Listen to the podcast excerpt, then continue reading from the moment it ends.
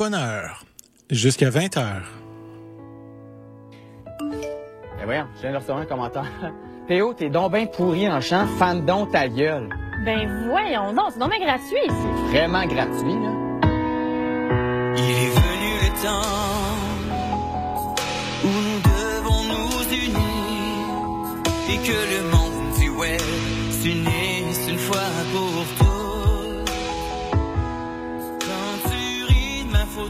profil et que tu dis que je ressemble à Spock, ben j'aime mieux Spock que tes nouveaux mags sur ton troc. Moi tout ce que je fais c'est de jaser sur YouTube On va entendre le refrain.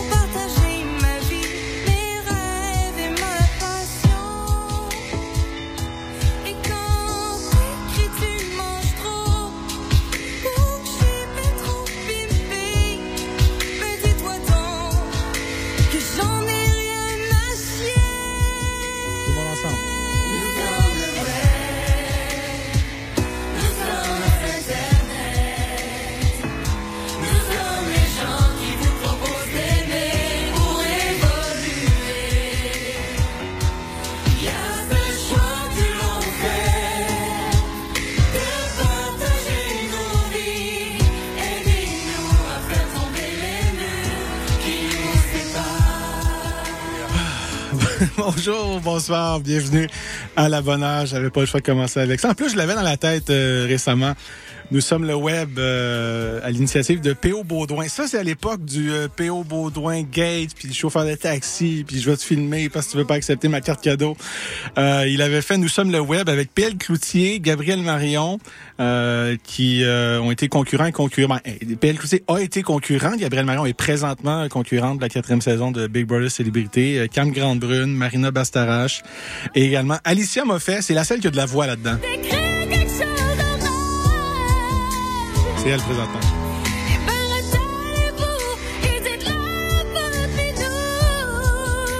nous. Elle a une belle voix. C'est, la chanson est ridicule. Pour plusieurs raisons. Tu sais, ils font une chanson contre euh, le cyberharcèlement, mais les exemples qu'ils donnent, bien sûr, sont faux. Puis P.O. Baudouin qui répond par une insulte. T'es comme, OK, d'accord. Mais ils ont fait beaucoup rire d'eux, bien sûr, pour la chanson, pour le ridicule de la chose. C'était des, des YouTubers à l'époque. On disait pas influenceurs, on disait YouTubers. Mais c'est, le choix de chansons. Tu sais, quand tu... Nous sommes le web, là, ils reprennent We Are the World. C'est pour ça que je vous, je vous parle de ça, parce qu'il y a un documentaire qui est sorti euh, hier, je crois. Hier, aujourd'hui, hier, sur euh, Netflix, sur euh, We Are the World. Tu reprends pas une chanson qui a été composée à l'époque pour... ramasser des fonds pour la faim en Afrique et en Éthiopie, mais tu sais, c'était USA Africa, c'était plus que, que l'Éthiopie. C'est comme, tu, tu fais pas ça. C'est même si c'est un verre d'oreille. Là, nous sommes dans le web, j'y pense au moins une fois ou six mois, mais plus pour le ridicule de la chose. Puis ça m'a fait euh, rappeler toutes ces chansons que j'ai connues grâce à Génération... On va arrêter ça, là.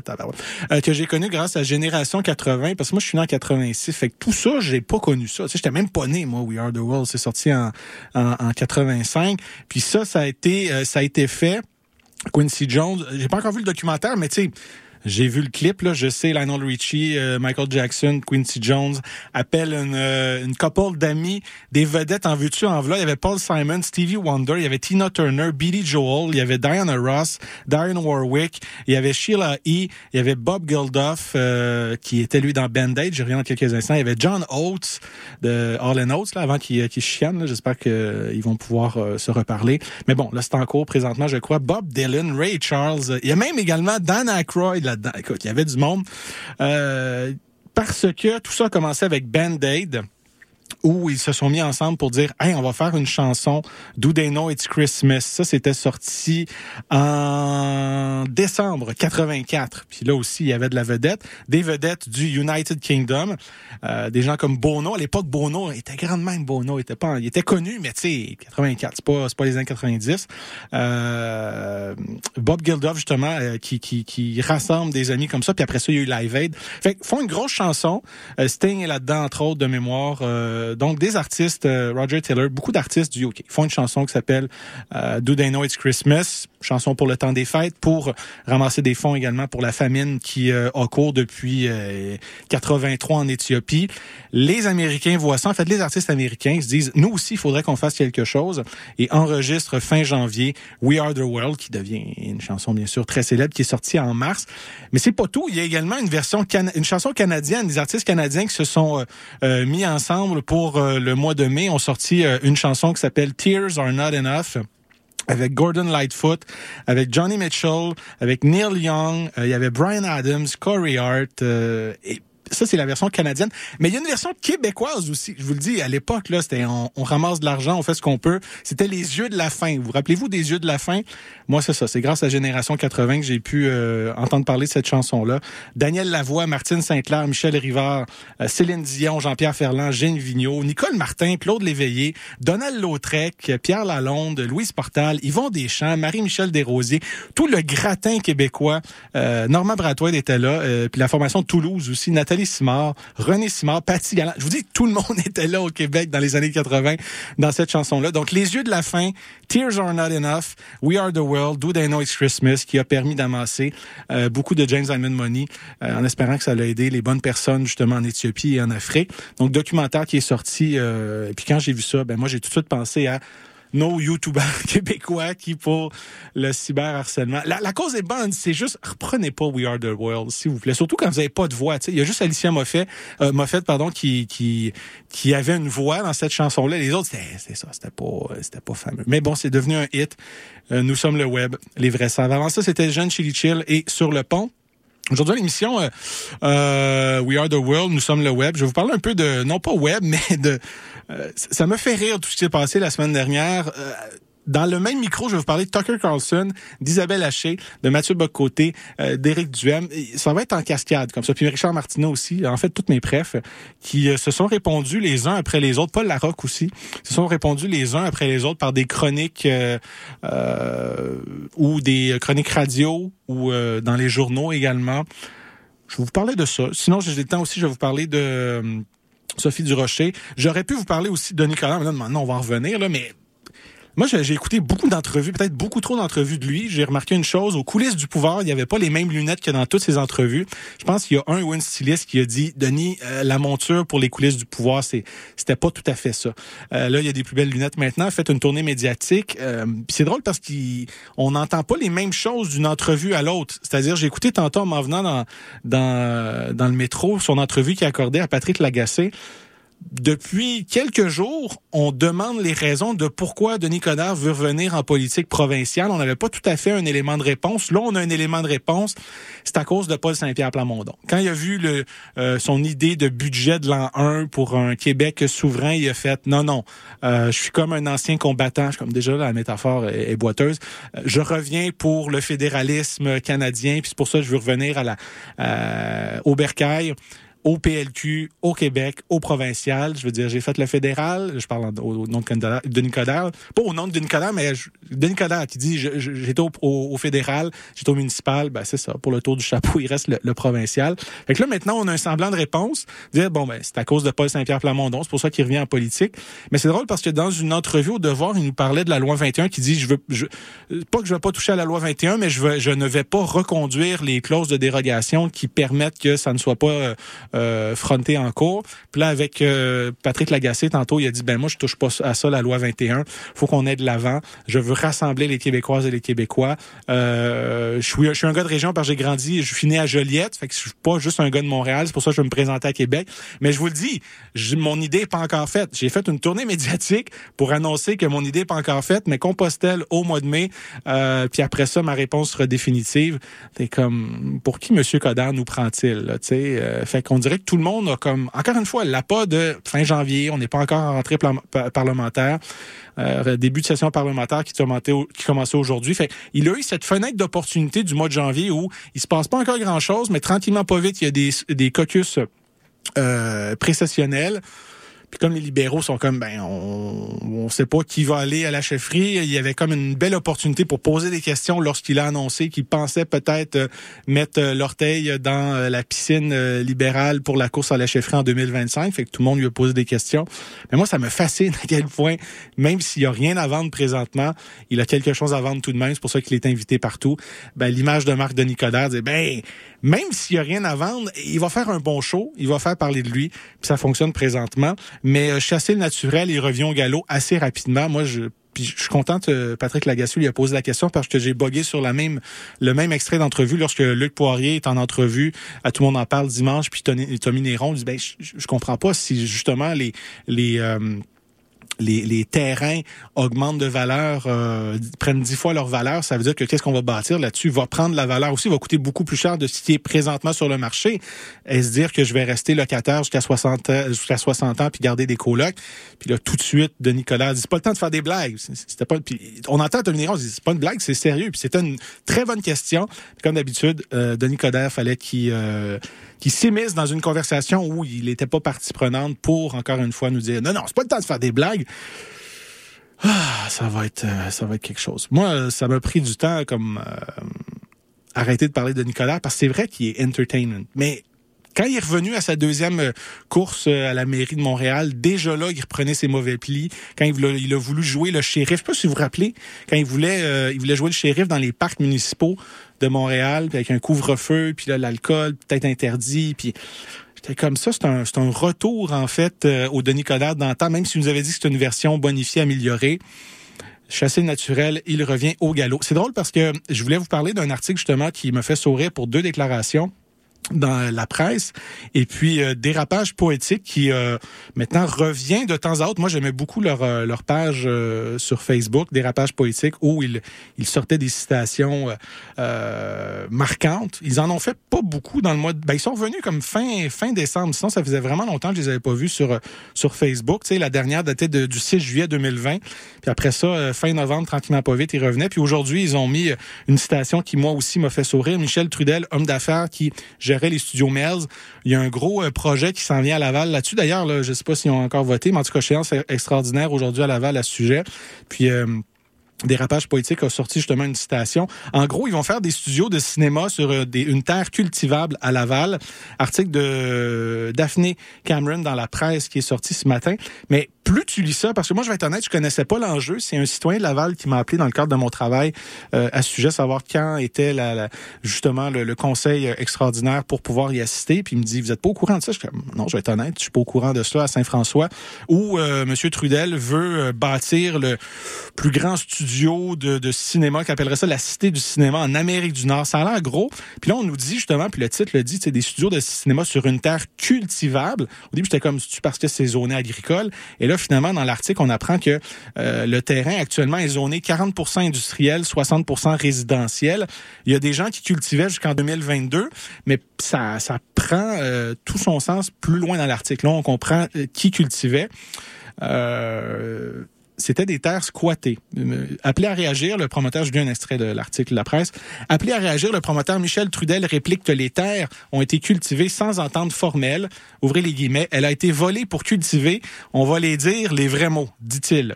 Euh, ils ne les ont pas mis en prison pour avoir planté des patates, mais là, la ville dit, OK, c'est assez, on veut notre terrain, c'est tout. Euh, puis là, on comprend que c'est ça. C'est des gens qui ont, depuis quelques années, euh, sciemment décidé de planter des légumes sur ces terrains-là, qui sont pas zonés agricoles, mais il se passait rien sur ces terrains-là, des terrains qui appartenaient à la ville, et des, des gens ont décidé de cultiver. Donc, quand ils, ont- ils ont appris que ben, ce terrain-là allait euh, être maintenant la cité du cinéma potentiellement, ils disent, ben, ces terrains-là sont cultivables, mais sont juste pas zonés agricoles, d'où euh, tout ce branle-bas de combat-là. On poursuit encore avec Monsieur Trudel. Il m'aurait trouvé le même terrain à une autre place, ça ne change, ça ne change rien pour moi. Il fallait que le terrain soit correct, qu'il n'y ait pas de zone brune, qu'il n'y ait pas de zone humide, pas de wawaron et de crocodiles et tout ce que tu voudras parce qu'ils ils virent euh, tous fous avec leurs bébites. C'est un terrain qui est clean, qui est prêt à construire, ajoute-t-il. Euh, T'es comme, ok, bon, ben, Monsieur Trudel, je comprends votre euh, votre idée, mais là, ça revient encore avec, hey, on peut plus rien bâtir, tu sais, on peut plus rien dire, puis il y a, on peut plus rien bâtir. Euh, les wawarons, les crocodiles, ça c'est justement cet extrait-là qui a été euh, mis sur le site de dérapage euh, poétique.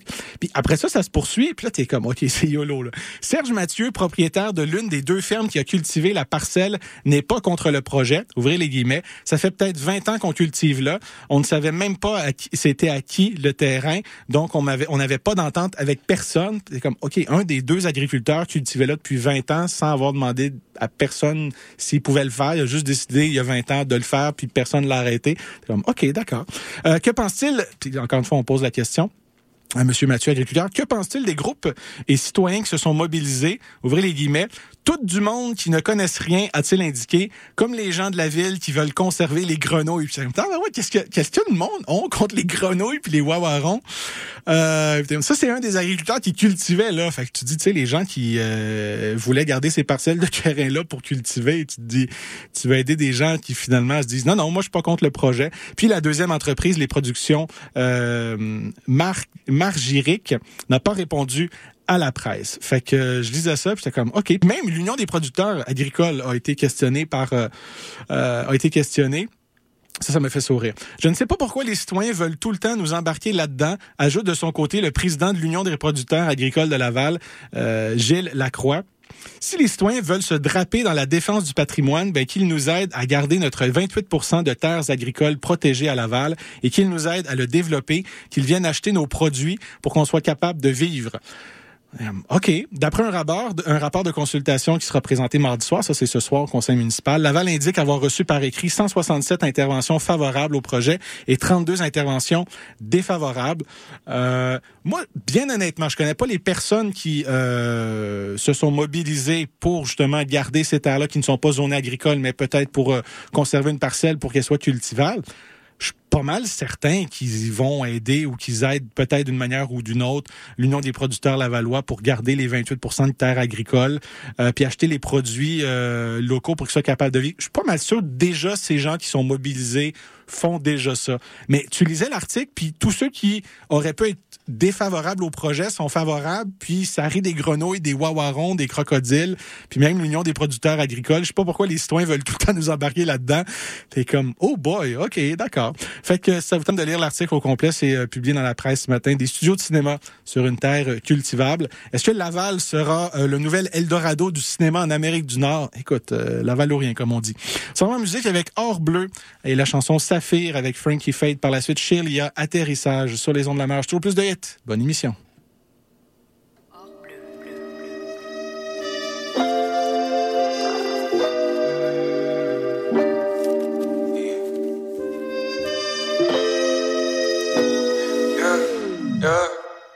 Tout est beige sur ma rue quand le verre devient jaune puis que je suis en train de dégriser. oh. J'entends la neige qui fait son cri de guerre puis on est en quarantaine, so je peux même pas décrisser. Oh. Sédentaire, bien malgré moi, je voudrais partir vers un endroit où je me sentirais moins méprisé. Rien à faire, je fais que lutter contre l'inertie et j'arrive pas encore à la maîtriser. Blasé, yeah, cassé, yeah, tanné stagner, ça va bien finir à maner. Yeah, yeah, j'suis casanier, mais j'ai pas les ressources de gagner. J'ai du mal à m'aligner, rien à faire sauf s'ennuyer. Y'a rien qui marche sauf une procession funèbre, je sors pour la fumée et rien d'autre. Quelques gouttelettes sur mon raincoat, j'écris ça, je me sens comme Rainbow. Y'a que la nuit où je prends la fée et que l'ennui me court après. Me rattrape à 8 heures du mat, puis je dors jusqu'à l'après-midi. C'est pas une vie. Ça c'est pas un feat, non c'est une biographie. Comment je feel, bleu, comment ça feel. Y'a feu dans le navire, puis pas assez d'eau dans la mer. Pour espérer inonder l'enfer. Tout s'éclaire si quand le verre et le mauve brûle, puis que j'arrête de dégriser. ah. J'entends la neige qui s'en vient, mais j'suis pas ni chez nous. Anyway, les murs sont déjà érigés. Ah, ah. Surenchère sur le prix qu'on a payé, mais faut bien penser la plaie avant que ça cicatrise. Je vais m'y faire, je me dis que c'est pas non plus la fin du monde. Si c'est pas tout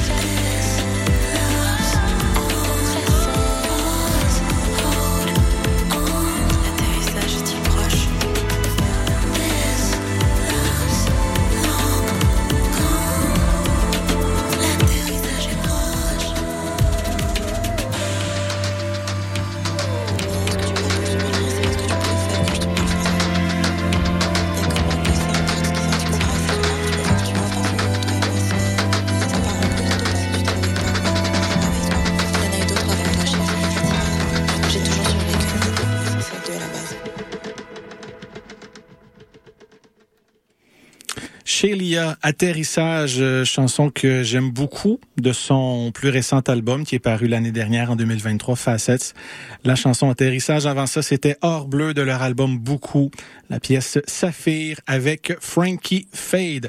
Euh, la semaine dernière, ben, Tucker Carlson, comme il est peu à Fox News, euh, faut qu'il fasse parler de lui.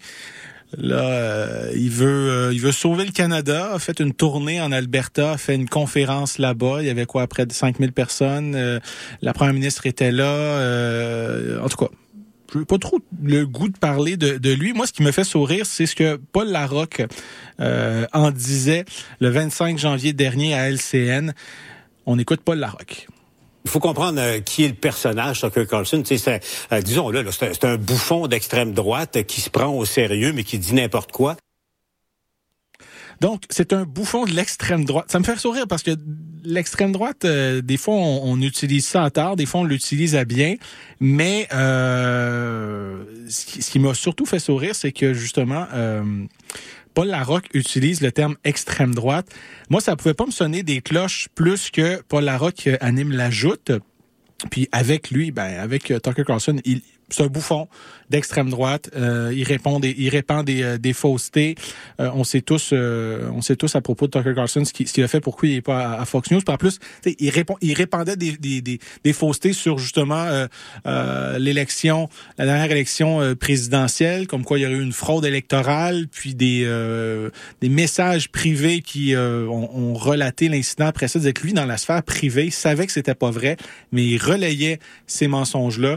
pour les codes d'écoute, pour faire plaisir à une base euh, Trumpiste qui sinon allait lâcher Fox News. Ça a coûté des bidoux à Fox. Tucker a été remercié.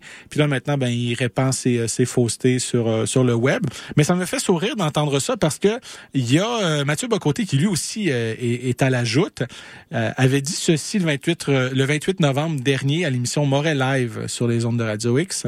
quand on dit quelqu'un qui est d'extrême droite, d'abord, faut jamais oublier, c'est une catégorie qui n'est jamais revendiquée. On cherche à la coller sur quelqu'un de force pour l'infréquentabiliser, pour le rendre infréquentable. Et ça, c'est l'argument souvent massu de Mathieu Bocoté, surtout ces temps-ci. L'extrême droite, ça, lui, il l'a jamais vu. C'est comme le PO pour euh, Geneviève Janson. J'en ai jamais vu, j'en ai jamais pris, on m'en a jamais demandé. Et cet argument de dire personne ne se revendique de l'extrême droite, dont l'extrême droite est une vue de l'esprit, euh, c'est vrai que pour euh, certains termes, des fois peut être accolé à certaines personnes, puis c'est plus ou moins le cas. Mais tu sais, c'est comme je pensais à ça tantôt, tu sais. Euh, moi, je connais personne, puis peut-être qu'il y en a, certains influenceurs euh, sur euh, la, la manosphère qui se disent misogynes.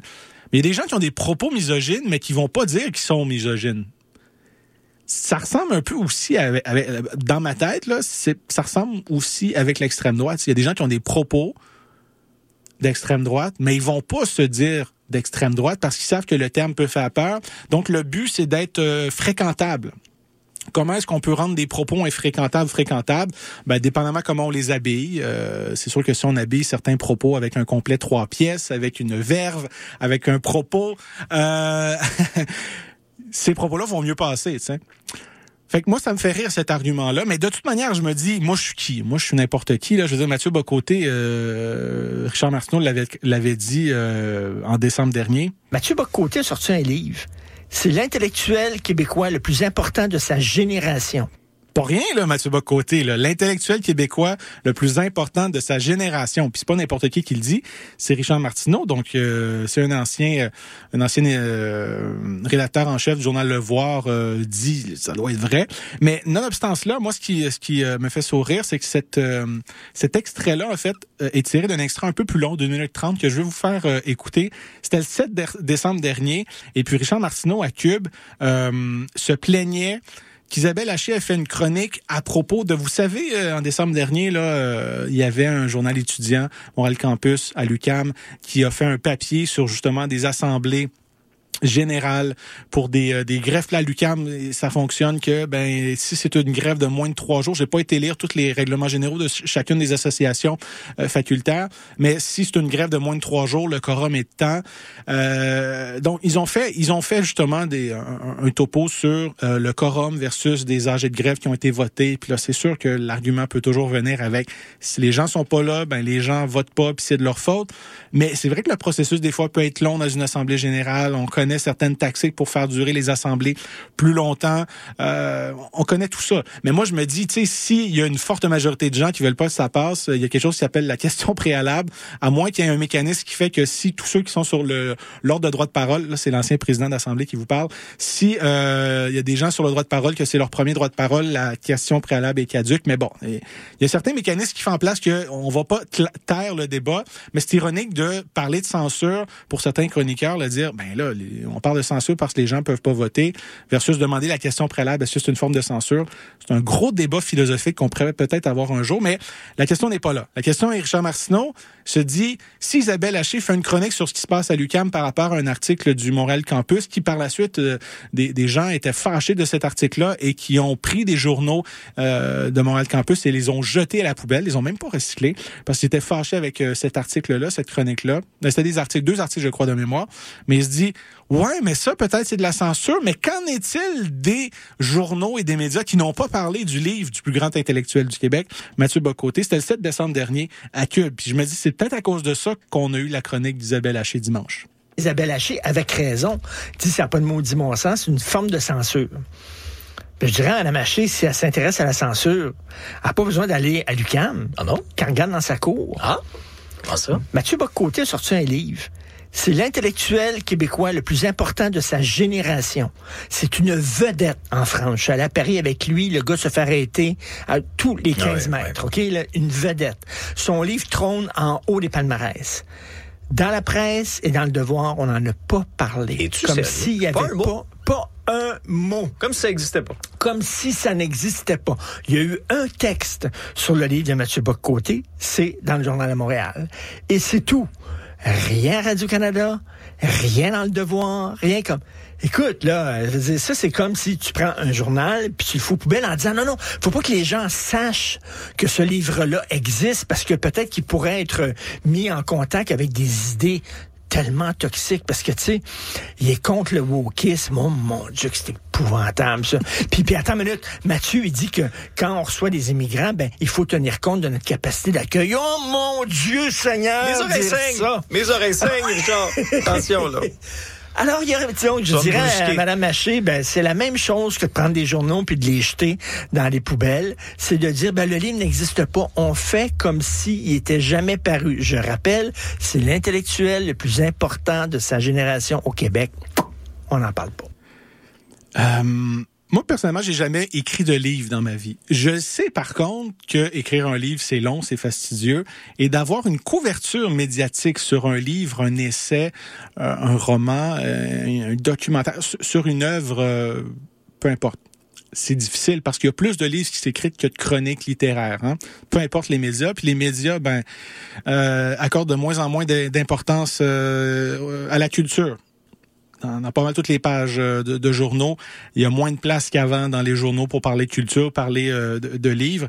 Tu sais, ironiquement, là, tu lis. Je vais juste vous lire les, le- le- le- les, les titres des derniers livres de Mathieu Bocoté.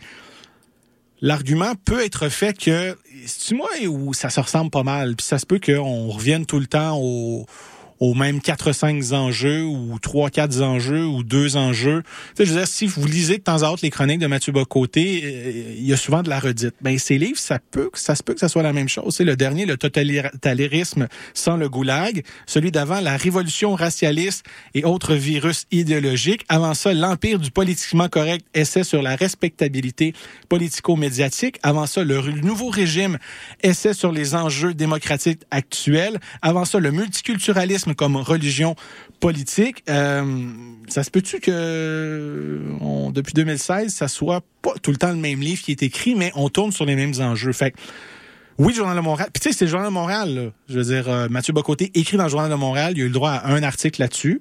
OK, d'accord. Mais d'être fâché parce que les autres médias ne parlent pas de votre livre, puis là, de parler de censure, euh, puis dire ça, c'est de la vraie censure, ne pas faire de critique du dernier livre de Mathieu Bocoté, je trouve l'argument facile parce que, honnêtement, il y a beaucoup de livres qui ne seront jamais critiqués, puis des gens qui on s'entend là, euh, je pense que votre côté euh, n'est pas à plaindre point de vue euh, vitrine et impact médiatique en ayant une chronique dans le Journal de Montréal, en étant à la joute, en étant à Cube. Maintenant, il a sa propre émission à Cube qui est à la fois à la télé, mais aussi euh, sur le web. D'ailleurs, j'ai, j'ai, j'ai, écouté un extrait la semaine dernière. Là, il n'y a toujours pas une bibliothèque derrière lui, mais les livres semblent plus rangés. Fait que là, ça semble peut-être plus respectable, euh, point de vue euh, décor. Et puis, on parle pas de tout l'impact qu'il y a sur Europe 1 également, à CNews, euh, dans le Figaro aussi. Fait je pense qu'il y a plusieurs tribunes. Même si les gens ne parlent pas de son livre nécessairement, je pense pas qu'on peut commencer à parler de censure. Mais bon, c'est Richard, puis ben pour des gens qui, euh, comme Richard, euh, traitent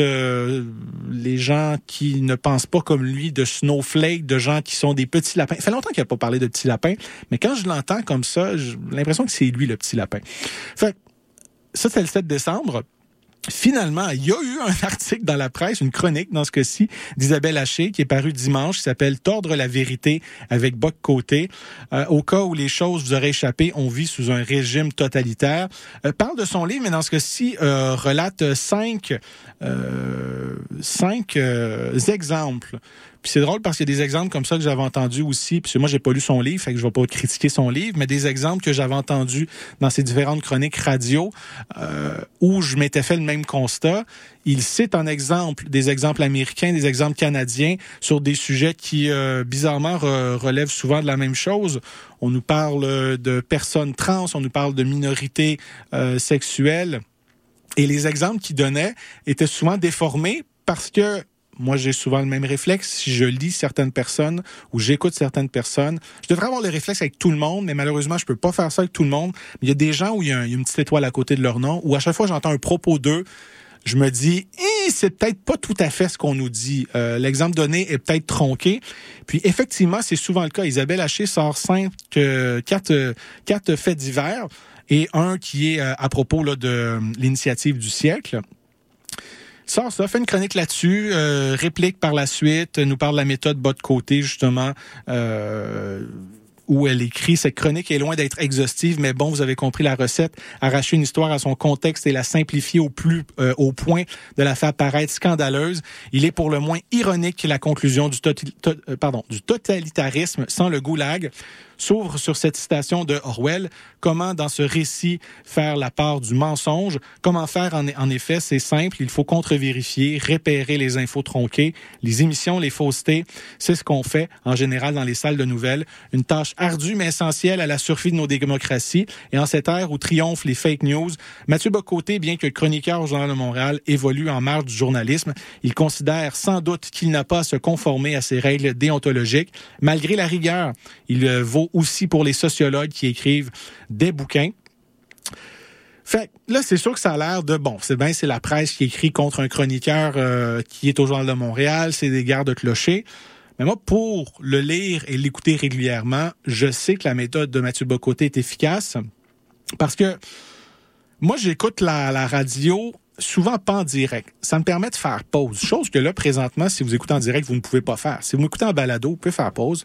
Euh, si je dis quelque chose, ben, si, j'entendais Mathieu dire quelque chose, je faisais pause, puis j'allais vérifier, ça sort d'où cette histoire-là?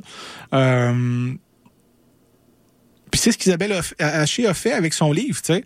Euh, moi, j'ai trouvé ça bien correct, ce qu'elle a fait. Elle a donné une réplique à Mathieu Boccoté. Euh, Celui-ci a rétorqué aussi dans le Journal de Montréal le jour même, à 5h15 qui s'appelle Ne rien comprendre au monde actuel avec Isabelle Haché et la, la, photo en fait euh, de la section euh, revue idée ben c'est une, une image de son livre Mathieu Bocoté le totalitarisme sans le goulag euh, moi, ce que j'ai aimé aussi, nonobstant ça, puis c'est drôle parce qu'on va revenir encore une fois à la même chose, c'est-à-dire des faits qui sont tronqués. Un qui est bon là-dedans, c'est un de mes préférés, Éric Duhem, qui, le 29 janvier dernier, c'est-à-dire hier, était à l'émission de Moret Live. Parce que Mathieu, euh, Mathieu Bocoté euh, chronique plus vraiment Radio X, l'a fait pendant un certain temps, mais maintenant, quand il, depuis qu'il est dans l'Empire médiatique québécois, où euh, tous ces chroniqueurs, chroniqueuses qui étaient des fois à Cogeco, qui étaient à Radio X, un peu ailleurs, maintenant, on les met tous sous le giron Cube. C'est plus facile dans ce cas-ci pour euh, la, synergie ou la convergence. Éric Duhem, lui, il est chef de parti, mais il est encore chroniqueur à Radio X. Euh, même ça, ça l'aide pas beaucoup, là, parce que là, le dernier sondage, je sais que la CAQ, euh, ça va pas bien pour la CAQ. J'écoutais euh, Louis Lacroix au 98 ans qui nous dit que Stéphane Gobet a changé de poste un peu. Euh, et puis dans l'entourage du parti, non pas du parti, pardon, mais du bureau du, du PM. J'aime, OK, peut-être qu'il va passer plus de temps sur Twitter, c'est peut-être pas une bonne chose pour nous, mais euh, ça va pas bien pour le Parti conservateur du Québec. Ils, ils ont surfé sur certaines idées, puis je veux dire, si moi je pouvais vous euh, résumer en fait euh, les points sur lesquels et surtout les clous sur lesquels le, le chef du Parti conservateur du Québec euh, a pioché au cours des derniers mois, c'est les drag queens, euh, les personnes trans, les toilettes non genrées. T'es comme, OK, c'est ce qu'un chroniqueur ou une chroniqueuse polémiste euh, pourrait faire, mais là, quand t'es chef de parti, il y a des gens qui sont fâchés dans ton parti, qui disent pourquoi on lève plus.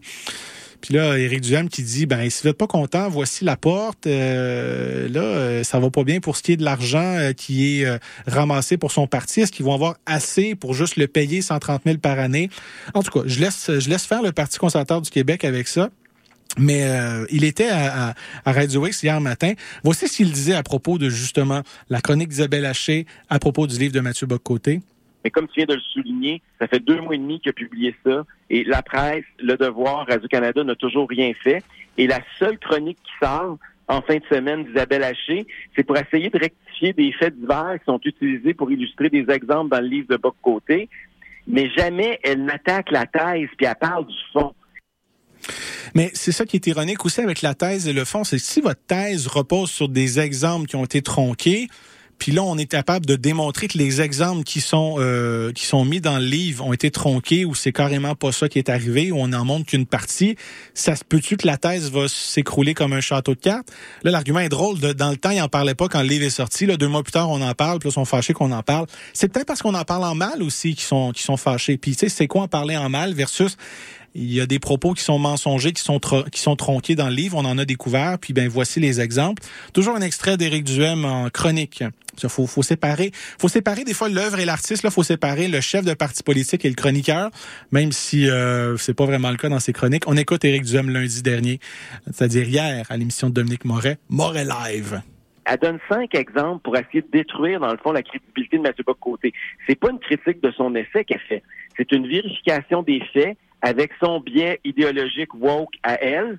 Et en bonne polémiste, elle, elle en sort quatre, dont cinq, dont quatre qui sont des faits divers, puis un qui est politique.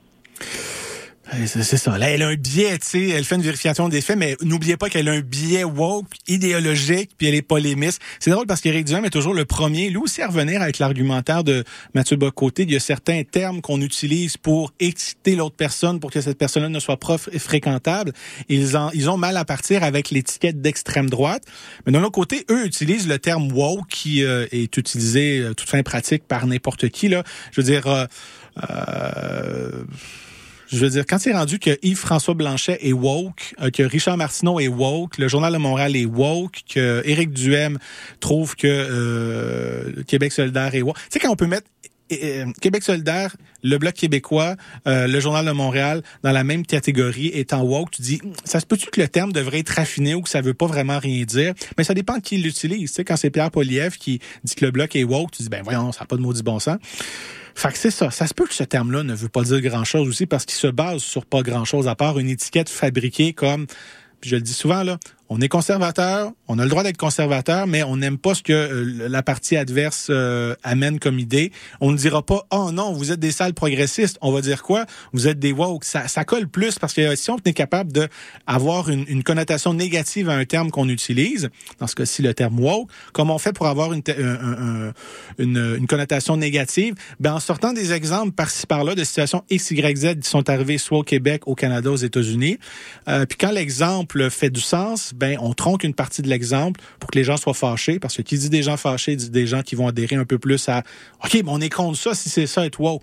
C'est vieux comme le monde. Euh, remplacer woke par euh, social justice warrior, par euh, euh, des gens de la gauche, euh, des gens qui étaient islamo-gauchistes, socialo-marxistes. Je veux dire, de, de tout temps, il y a toujours eu des termes comme ça pour qualifier des gens progressistes puis essayer de les rendre négatifs. Puis là, euh, c'est le terme woke, c'est plus facile. C'est social justice warrior, c'est difficile à dire. Woke, ça se dit mieux, tu. Euh, là, ça dure une minute vingt. C'est euh, Éric Duhem qui, encore une fois, parle de, cette chronique d'Isabelle Haché. C'est quelque chose. Je suis pas en train de défendre Mathieu Bock-Côté. C'est pas un, pas un conservateur, Mathieu Bock-Côté, au sens partisan du terme. C'est un, un souverainiste péquiste. Tout le monde sait ça. Pour moi, c'est un, adversaire, entre guillemets, politique d'une certaine manière. Mais je suis obligé, de dire que je le respecte parce que intellectuellement, c'est quelqu'un qui a une opinion qui compte. Puis il y a des enjeux sur lesquels, des fois, je suis souvent d'accord. Mais j'ai, j'ai trouvé que le traitement qui avait été fait par la presse était malhonnête. Et, et puis en fait, pire que ça, je trouve même, Dominique, que ça prouve la thèse de Mathieu Bock-Côté, parce que son livre, parce que la presse n'en parle pas de son livre, mais son livre s'intitule Le totalitarisme sans le goulag.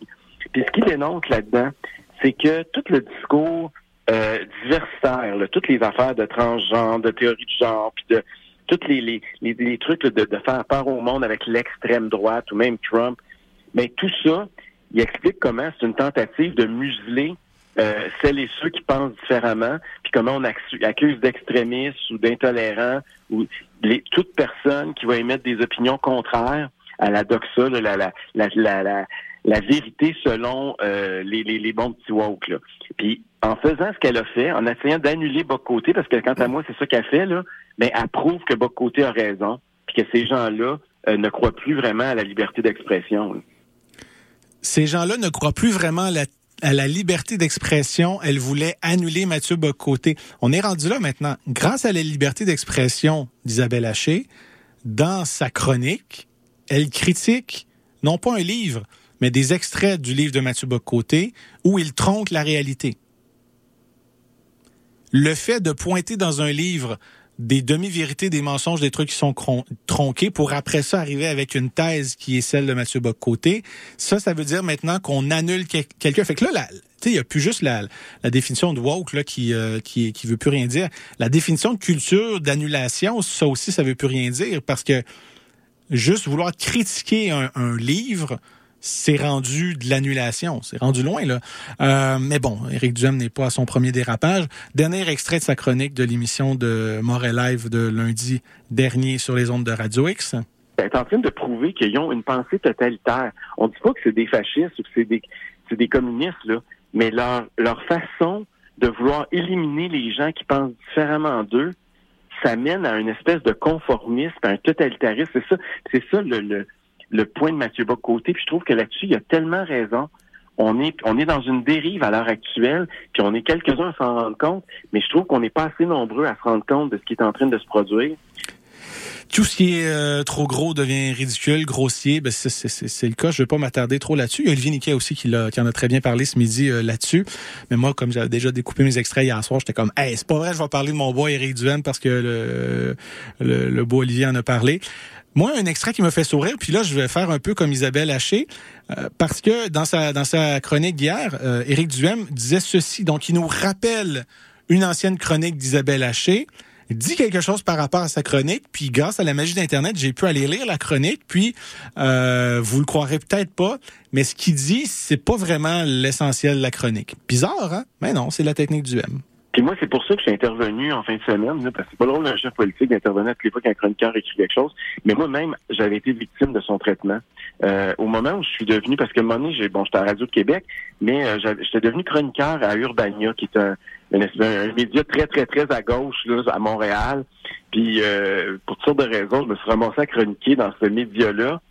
Et euh, elle, elle a commencé à, à écrire une chronique en disant que euh, la liberté d'expression, là, c'était pas correct, puis qu'il y avait un principe qu'il fallait pas euh, que ça aille jusqu'à embaucher des gens comme moi. Elle s'était objectée à ce que j'écrive dans un média qui est à gauche parce qu'elle, elle croit à des safe spaces. Ça, ça veut dire des endroits où idéologiquement, là, tu te fais pas contaminer par des gens qui pensent différemment de toi. Ça m'a pris deux secondes et quart à retrouver la chronique en question parce que je me rappelle, moi, de l'époque Urbania et Éric Duhaine. Euh, Je me rappelle qu'il y avait un tollé, même avec des gens qui écrivaient chez Urbania. Puis euh, Isabelle Haché, c'était le 19 septembre 2019. Le paradoxe de l'intolérance. Faisait une chronique à propos d'Éric Duhaime, puis vers la fin, Ezra Levin, parce qu'il il y avait un cas semblable dans la section opinion du Globe and Mail. Il y a un, du Globe and Mail, pardon. Il y a un texte d'opinion d'Ezra Levin là-dessus, puis il y a des gens qui étaient, euh, qui étaient fâchés d'avoir donné une tribune à cette personne-là. Euh, j'ai lu la chronique, je l'ai relu en fait parce que je l'avais lu à l'époque. Euh, dans aucun cas, Isabelle Haché parle de safe space ou qu'Éric Duhem ne devrait pas avoir le droit d'écrire dans Rubania, mais voulait s'interroger sur les gens qui étaient euh, qui en avaient contre le fait qu'Urbania avait accepté ou avait demandé à Eric Duhem d'écrire euh, sur leur site internet. Donc, Isabelle Haché, dans le fond, euh, elle interview Philippe Lamarre d'Urbania, euh, nous parle également des près de 600 personnes qui se sont désabonnées de la page Facebook. Vous vous rappelez à l'époque, là, où comme hey, en- 600 personnes de moins sur la page Facebook d'Urbania, on va en parler. Euh, donc, euh, Philippe Lamar, lui, euh, explique la chose, euh, dire, ben nous, on a offert une tribune à un polémiste de euh, de droite, Éric Duhem, animateur FM 93, celui même qui un jour euh, dit, euh, vaut mieux de la mauvaise information que pas d'information pantoute. Il y a juste des hits, Duhem, il y a juste des hits.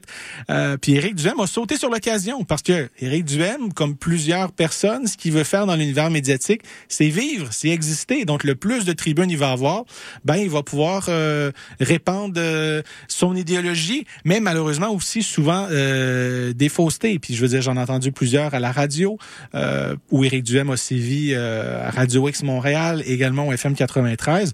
Puis euh, ben son sa chronique parle de ça, parle de Philippe Lamar, dit ben lui on, a donné notre chance, euh, euh, on veut bâtir des ponts, puis c'est ce qu'elle relate là-dedans, dire bon ben Philippe Lamar voulait bâtir des ponts à l'heure où les algorithmes des réseaux sociaux enferment dans des bulles idéologiques. Et puis Isabelle Haché écrit Je veux bien, je ne doute pas qu'il faille du courage aux deux, aux deux hommes pour sortir ainsi de leur zone de confort respective. Leur euh, tentative de rapprochement est louable en cette époque de clivage croissant. Difficile d'être contre les efforts d'une salle de rédaction de présenter une pluralité de voix. Alors il faut dire bravo à ça. Seulement je m'interroge, Urbania s'est-il misé sur le bon cheval? Comment peut-on espérer construire des ponts en offrant une tribune à une personnalité qui carbure justement à la division depuis des années? La droite ne, mérite-t-elle pas une voix moins stridente que celle d'Éric Duhem pour se faire entendre. Et là, justement, le principal intéressé plaide pour la tolérance parce qu'elle a souvent, elle a également écrit, euh, pardon, elle a également parlé à Éric Duhem dans sa chronique, parle également à Mathieu Charlebois, qui lui faisait partie des gens qui euh, euh, écrivaient dans le... Ben, en fait, on reprochait à Urbania que Éric Duhem puisse écrire euh, dans Urbania. Fait là-dedans, moi, je voyais pas un empêchement d'Éric Duhem, plutôt un questionnement de pourquoi lui, pourquoi cette situation-là, c'est juste pour une question de clic. Ben c'est drôle parce que ça m'a euh, ça me ça m'a euh, fait sourire parce que tout ça nous ramène à ce que euh, Mario Dumont a dit lui aussi à LCN le 25 janvier dernier, justement à propos de Tucker, Carl- Tucker Carlson. D'abord, il a dit des faussetés en ondes. Ça a coûté des poursuites de centaines de millions à Fox. C'est ça. Et pour se rendre compte que quand il jasait avec ses collègues, il disait le contraire. Il dit, ben non, l'élection n'a pas été volée. Trump a perdu Ouais. tout simplement. Hypocrite. Il ne disait pas en ondes la même chose que ce qu'il croyait vraiment. Fait que moi, je le regarde, là, je me dis, ben là, il s'est fait sa propre business où il y a besoin de clics, il y a besoin de gens qui vont voir ses, ses affaires. Fait que, tu sais, qu'est-ce qu'il pense vraiment? Qu'est-ce qu'il dit juste pour provoquer? là? Qu'est-ce qu'il dit juste pour faire du spectacle puis provoquer? Sincèrement, euh, on le sait plus trop, puis ça m'intéresse plus ou moins. Moi, sincèrement, j'ai jamais écouté, je l'écouterai jamais. Puis on pourrait, oui, parler de Tucker Carlson, mais également de gens comme Éric Duhem, comme Mathieu Bocoté, à quel point des fois ce qu'ils vont écrire, ils pensent vraiment ou c'est juste pour leur agenda? Parce que c'est les deux premières personnes, moi, qui me viennent en tête quand on nous parle de ces gens-là ont des, agendas cachés, X, Y, Z. Il y a Éric Duhem qui parlait de euh, Amir Kadir qui avait un agenda caché. Mais bizarrement, moi, ceux que je constate qui ont un agenda de moins en moins caché, c'est des gens comme Éric Duhem, c'est des gens comme Mathieu Bocoté qui sont des idéologues, sont des, des gens comme Mathieu Bocoté, lui, on, le sait, c'est la souveraineté du Québec, la souveraineté à, tout prix. Il veut faire un pays, soit, mais est-ce qu'il est chroniqueur dans ce cas-ci ou il est juste, euh, ce serait quoi le bon terme? Le terme m'échappe. Je vais penser à ça pendant la musique, mais euh, ah c'est plat, je l'avais sur le bout de la langue. Mais ce militant, militant. C'est comme ça que moi je, je vois Mathieu Bocoté. C'est un militant pour la souveraineté du Québec, pour l'indépendance du Québec, mais c'est le premier à taxer tous les gens qui ne sont pas d'accord avec lui de militants, même des chroniqueurs, des chroniqueuses. Il il n'utilise pas le terme chroniqueur, chroniqueuse la plupart du temps. Il dit ah ce sont des militants, euh, euh, des militants du multiculturalisme, des militants woke, des militants euh, de la gauche, peu importe. Tout ce qui est contre ce qu'il voit, pour eux c'est des militants, alors que Mathieu lui-même est un militant. Puis moi j'ai pas de problème avec ça. Il a le droit d'avoir ses idées, il a des tribunes pour les exprimer. Mais c'est ça. Est fâché quand on ne parle pas de son livre, puis quand on critique son livre, est encore fâché. Pour des gens qui, puis Éric Duhem, dans ce cas-ci, c'était l'exemple probant de dire, ah oui, Isabelle, on se rappelle d'elle, elle a parlé de moi, puis Dominique Moret aussi était fâché après Isabelle Haché parce qu'il a criti- elle a fait une chronique aussi contre Radio X. Fait que tout le monde en avait contre Isabelle Haché parce qu'elle les a déjà critiqués. Fait que là, c'était comme le bon moment de parler de cette situation-là. Par contre, Éric Duhem, en jouant la victime, dit, ah oui, elle a déjà dit ça à propos de moi dans une chronique. Tu lis la chronique, c'est exactement pas ça qui a, qui a marqué. Mais moi, je suis plus étonné. C'est juste qu'il y a des gens qui sont encore étonnés de, de, de voir ça. Puis ultimement, comment ça finit? Ben, les gens qui étaient pour la presse ont fini pour être, être pour la presse. Les gens qui étaient euh, team Mathieu Bocoté, on sait bien la presse des fédéralistes, vous êtes contre les souverainistes. Puis ça finit encore avec une, une guerre de clochers comme ça qui devient lassante, éreintante, je crois, euh, à la fin. Euh, je, je termine l'émission avec euh, quelque chose que je vais avoir l'occasion de vous parler, je présume. La semaine prochaine. Là, je comprends plus rien avec le transport. T'as euh, Brossard et t'as Longueuil qui sont contents que la euh, CDPQ Infra ne fasse pas le REM euh, au sud. T'as Geneviève Guilbeault qui dit ouais ben c'est ça, c'est parce que quand on peut pas avoir le contrôle euh, sur euh, ce qui est, bâti en fait et comment les, ces organes, euh, ces organismes externes construisent en fait des réseaux de transport structurants. Si on a moins de points pour le décisionnel, ça peut être plus compliqué. Mais je suis comme mais de l'autre côté, vous avez pas demandé à la caisse de dépôt de justement regarder ce qui se passe avec euh, Québec pour le, un possible tramway ou un réseau de transport structurant, puis aussi le troisième lien. Je comprends plus ce qui se passe point de vue transport commun. Je sais, je sais juste qu'une chose, c'est qu'on n'arrête pas de tout le temps être sur le slow ou sur à l'arrêter, ce qui fait qu'ultimement, ben le transport commun ne se développe pas. Puis ça donne beaucoup de munitions aux gens qui se disent ben la voiture solo c'est peut-être pas l'idéal mais c'est juste c'est juste ce qui nous reste. Parce que le REM qu'est-ce qui est arrivé présentement? Comme ça a été donné à la, la, la, euh, CDPQ Infra nous autres notre but c'est faire de l'argent avec ça. Fait qu'on va enlever les euh, les moyens de transport qui pourraient cannibaliser nos potentiels euh, nos potentiels clients. Fait que les autobus de la rive sud qui se rendaient directement au métro oubliez ça tout doit se rendre au REM. Le REM est installé quoi quatre fois la semaine dernière.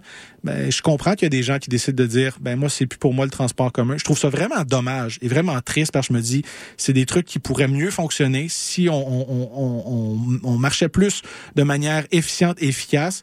Le transport commun, c'est pas nécessairement euh, seulement un outil pour faire de l'argent, parce que je me dis, plus il y a de gens qui vont prendre de transport en commun dans, dans une ville, ben, moins il y a de gens qui vont être sur les routes. Puis qu'est-ce qui coûte cher aussi à une, sur une, à une ville? Ben, justement, réparer des routes et de la congestion. Fait que, tu sais, si on regarde juste l'aspect transport commun, puis c'est des PQ Infra qui veut faire du James Hyman Money, ben on va voir leur manière de faire, c'est-à-dire ben on veut se rendre jusqu'au centre-ville direct, puis on veut pas passer par le métro parce que sinon ben on perd de l'argent, puis la STM fait de l'argent. Alors que le transport commun devrait fonctionner main dans la main avec les municipalités, parce qu'ultimement ceux qui vont sauver de l'argent aussi, c'est les contribuables, puis euh, les municipalités qui engouffrent beaucoup d'argent dans les réparations de transport pour euh, les, les routes. Si les gens prennent plus le transport commun, ça va moins euh, maganer les routes. Mais je dois être un épais, puis je comprends pas ça. Puis on donne cet argent-là, euh, malheureusement. On donne ces contrats-là à des gens qui soit connaissent pas ce qu'ils font ou le connaissent plus ou moins. Puis ben ça finit par ce qu'on voit présentement. On termine avec Alice et moi et la chanson Poison. Par la suite, ça va être euh, London Café. Bonne semaine tout le monde. À la semaine prochaine.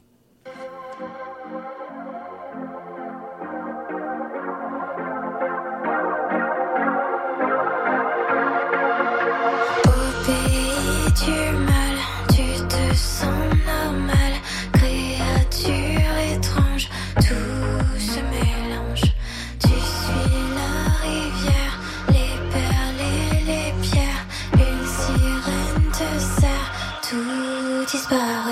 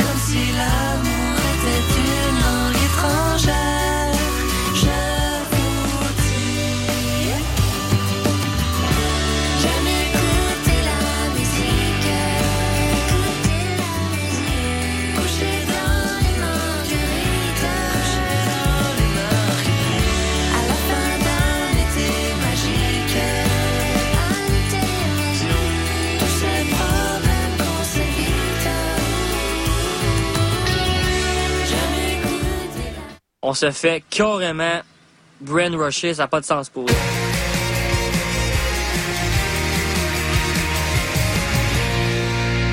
Hello, ici c'est Petit Béliveau, puis vous écoutez CISM 89.3 FM, le meilleur des radios campus de la planète Terre. Vous écoutez CISM 89.3 FM.